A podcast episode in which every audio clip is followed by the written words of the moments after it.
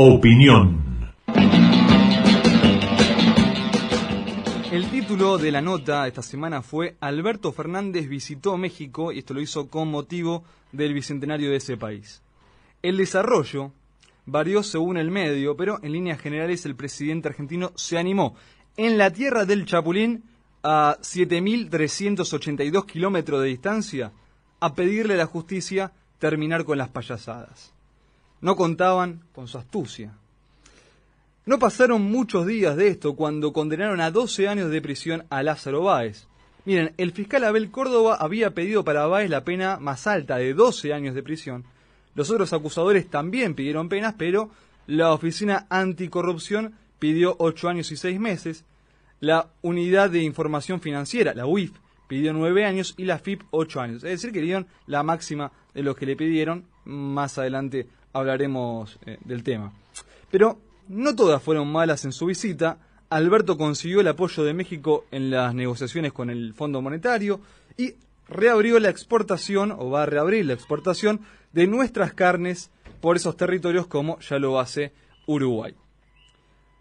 Hasta ahí la información que se encuentra en todos lados con un mensaje único y con algunas diferencias en los, sustantivos para jugar a gatos y ratones, antis y a favor del, del gobierno.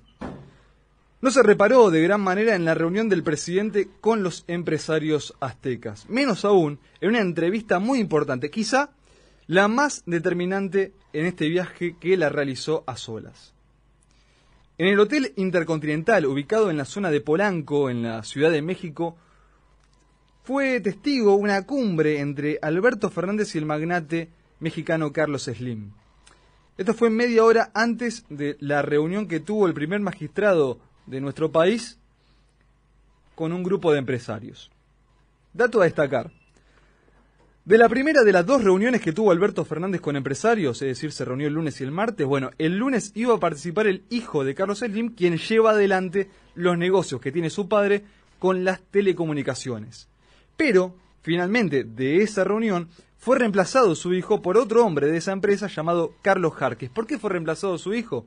Porque Jarques es el encargado de administrar los negocios referidos a la construcción y la infraestructura. Slim es el principal accionista de América Móvil, la empresa que opera en la Argentina con el nombre Claro. Esto lo, esto lo hace en el negocio de la telefonía móvil. Sin embargo, al empresario mexicano no le mueve el amperímetro la decisión de convertir en un servicio público en competencia a la telefonía móvil. Así lo dejó ver en la reunión, así se lo indicó a Guzmán. Lo que sí le interesa es la cuestión de la obra pública en Argentina.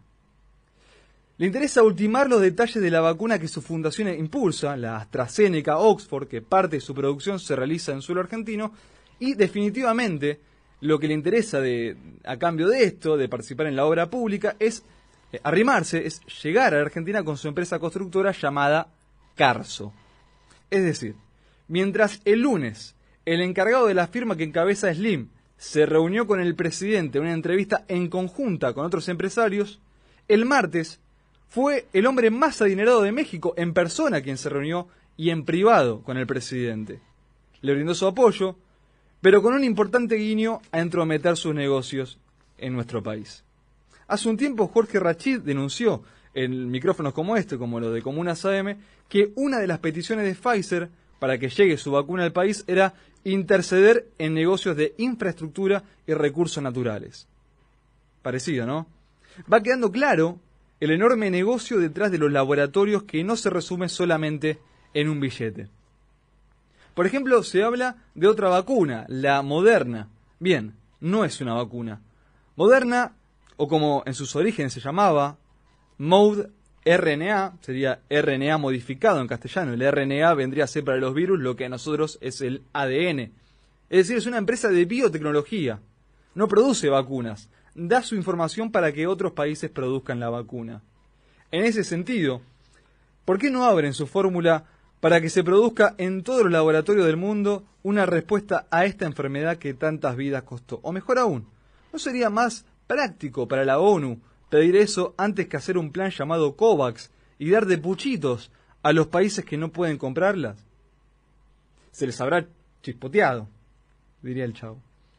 Los laboratorios al poder poco importan los mandatarios, Trump o Biden. Mientras López Obrador recibía a Fernández, la discusión pasaba por otro lado. ¿Se entiende? Cuando los magnates se hacen llamar filántropos, todo lo que hagan será sin querer queriendo. Qué bonita vecindad, qué bonita vecindad, chavo. Eso, eso, eso, eso. No valdrá medio centavo, pero es linda de verdad. Mi nombre es El Chavo. Toda mi ropa es un auténtico remiendo. A veces no me lavo. Y hago maldades, pero sin querer queriendo. Qué bonita vecindad, qué bonita vecindad, es la vecindad del chavo. No valdrá medio centavo, pero es linda de verdad. El ricachón es Kiko. Qué cachetón y feo es el pobre chico. Pero la más ladina, sin duda alguna, es la tremenda chilindrina. Bonita vecindad, qué bonita vecindad, es la vecindad del chavo.